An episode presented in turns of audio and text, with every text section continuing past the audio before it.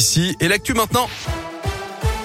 Et c'est avec Gaëtan Barallon. Bonjour Gaëtan. Bonjour Guillaume, bonjour à tous. On débute avec vos conditions de circulation. Un léger ralentissement en train de se former du côté du tunnel du rond-point sur la RN 88 en direction de Givor. Givor où ça coince sur la 47 en direction de Lyon. Pour le reste, c'est plutôt fluide actuellement sur les grands axes de nos départements.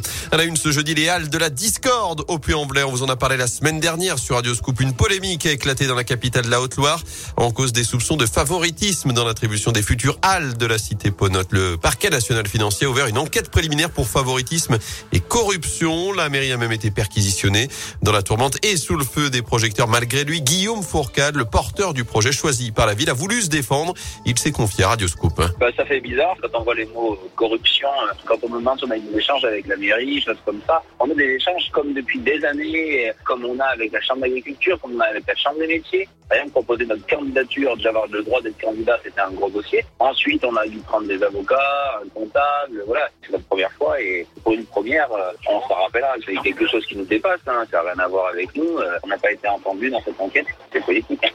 Selon Guillaume Fourcade, car l'autre dossier qui était en concurrence avec le sien émanait d'une personne présente sur la liste de gauche aux dernières élections municipales de 2020. Alors bisbille politique ou vrai dossier à creuser La réponse de Laurent Joigny, chef de file d'un groupe d'opposition au Puy-en-Velay. Ça c'est la justice qui doit en décider. Hein. Par contre, le sujet des marchés publics nous intéresse. Depuis que je suis élu, il ne s'est pas écoulé une année sans qu'effectivement euh, nous ayons des craintes et plus que des observations à faire. Maintenant, sur le dossier en question, nous n'avions rien détecté, en tout cas lors du vote au mois de décembre, puisque nous avons voté sur le dossier au mois de décembre. Il faut aller vers plus de transparence, ça c'est certain. Maintenant, encore une fois, sur cette affaire, il faut que la justice puisse faire sereinement son travail. Mais le groupe d'opposition socialiste écologiste était d'ailleurs abstenu en décembre dernier lors du vote sur le sujet.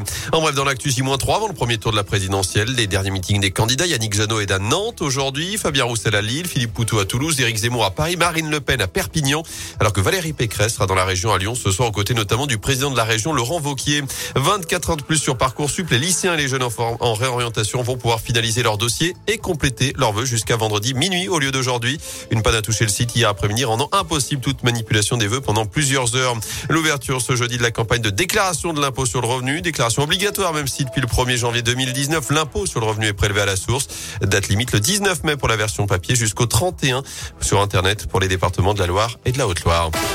En foot, Karim Benzema voit encore triple. Trois nouveaux billets en Ligue des Champions pour offrir la victoire au Real Madrid. 3 à Chelsea en quart de finale. Allez. Et puis une page se tourne pour le tennis français. Joe Wilfried Tsonga tire sa référence. L'ancien, le français ancien numéro 5 mondial, finaliste de l'Open d'Australie, annoncé hier qu'il prendrait sa retraite après Roland Garros, fin mai, début juin. Avant cela, on aura l'occasion de le voir une dernière fois dans la région à l'Open Park de Lyon du 18 au 25 mai.